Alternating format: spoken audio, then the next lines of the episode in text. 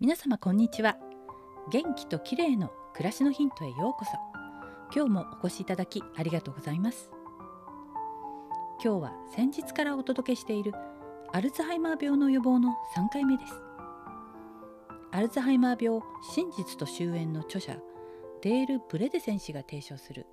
リコード法の内容を分かりやすくご紹介しています。脳は3つの脅威にさらされるとそれらから脳を守ろうとしてアミロイド β を産生してしまうのだとブレデセン氏は言います。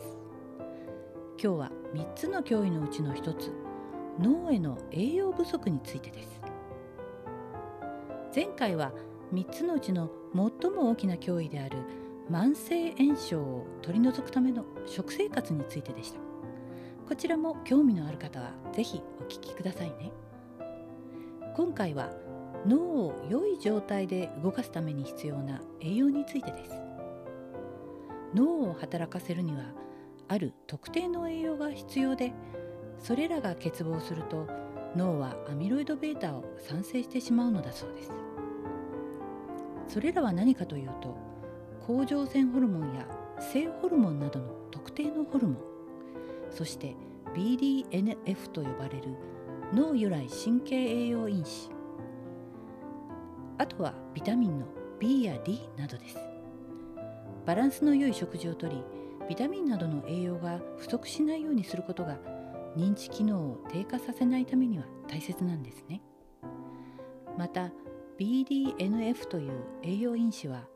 脳の神経細胞の成長や再生を促すタンパク質の一種で脳が働くためのいわば栄養分です。残念ながら